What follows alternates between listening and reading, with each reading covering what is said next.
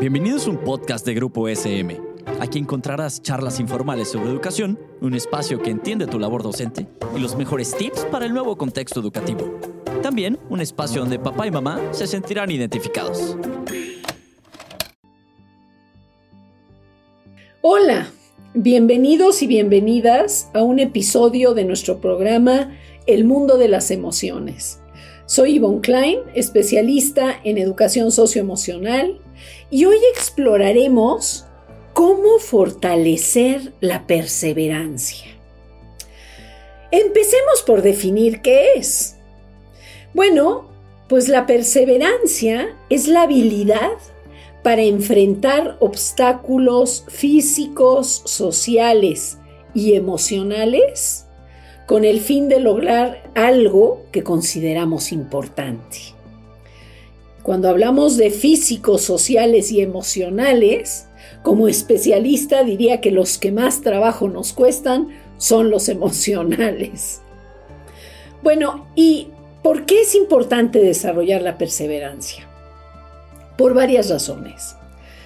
En, bueno, el, el, más obvio, digamos, es, pues nos permite alcanzar nuestros sueños, que es de lo que se trata, ¿verdad? Pero hay otros, este, otros aspectos que son igualmente importantes y no tan obvios. Uno es que fortalece nuestro concepto de identidad, porque si yo soy una persona que se plantea ciertas metas, tiene ciertos proyectos o sueños y los logra, pues eso abona pues a mi sentido de autoeficacia, ¿verdad? Y de identidad. Entonces, claro que la autoeficacia se fortalece y al fortalecerse la autoeficacia, pues se fortalece nuestro bienestar, ¿no? Y al fortalecerse nuestro bienestar, podemos fluir mejor con otras personas y también al regularnos para perseguir algo, fortalecemos nuestro sentido de autorregulación, porque hay que manejarse emocionalmente, ¿no? Entonces, pues, ¿cuáles son algunos elementos que, que permiten favorecer el desarrollo de la perseverancia? Bueno, primero descubrir una pasión o una razón poderosa, ¿sí? Si no tenemos una pasión o razón poderosa para hacer algo, es mucho más difícil vencer cualquier obstáculo. Entonces, eso es fundamental.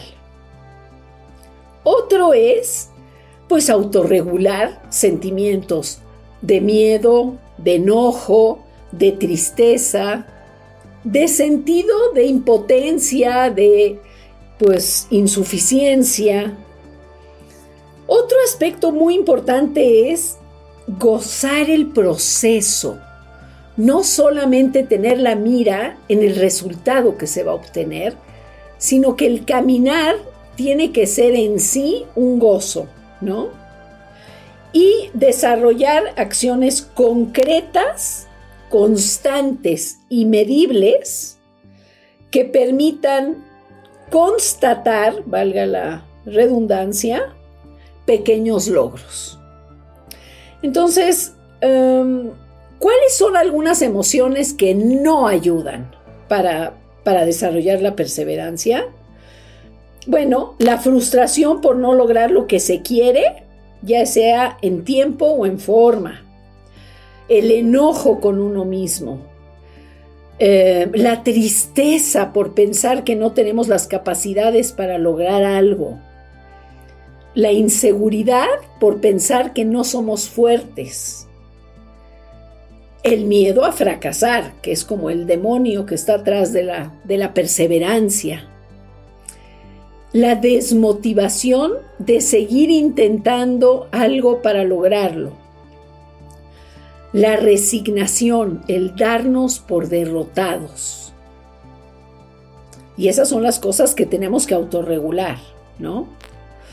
Y pues las emociones que sí favorecen el que podamos desarrollar la perseverancia, pues son la curiosidad, el disfrute, la alegría, el sentido de agencia o autocontrol, la autoconfianza que tenemos en estar construyendo un buen camino, la motivación por el proceso. Entonces, una cosa hemos aprendido en todos estos años, que es que la perseverancia es una habilidad que se puede aprender. Y déjenme compartirles que es todo un asunto en el sistema educativo la cuestión de la perseverancia.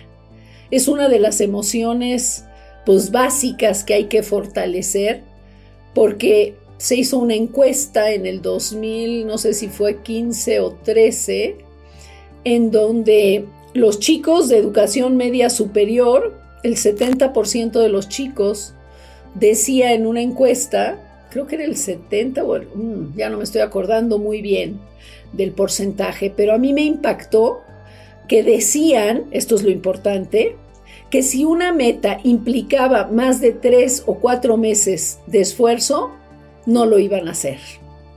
Entonces, eso, independientemente del porcentaje de chicos que lo dijeron, me pareció verdaderamente em, pues un dato, un foco a atender, ¿no? Bueno, pues sí se puede desarrollar la, la habilidad de la perseverancia. Y la investigadora Julia Leonard efectuó un experimento con 102 bebés de un año, tres meses, que dividió en dos grupos. En el primer grupo se colocó frente a ellos con un paquete y lo abrió sin ninguna dificultad. ¿Sí? En el segundo grupo, la investigadora les mostró el mismo paquete, pero mostró que tenía muchísima dificultad en abrir el paquete. Actuó. ¿Sí? Utilizó diferentes estrategias, le costó muchísimo trabajo hasta que lo logró. Bueno, pues se constató que los bebés que vieron la perseverancia en acción fueron más perseverantes al tratar de abrir el mismo paquete que los que pues vieron la otra opción, ¿no?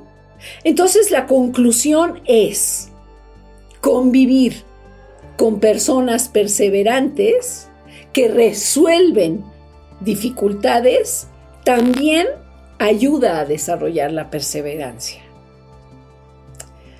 Bueno, ¿y qué hacer? Porque parece que es fácil desarrollar la perseverancia cuando algo nos gusta.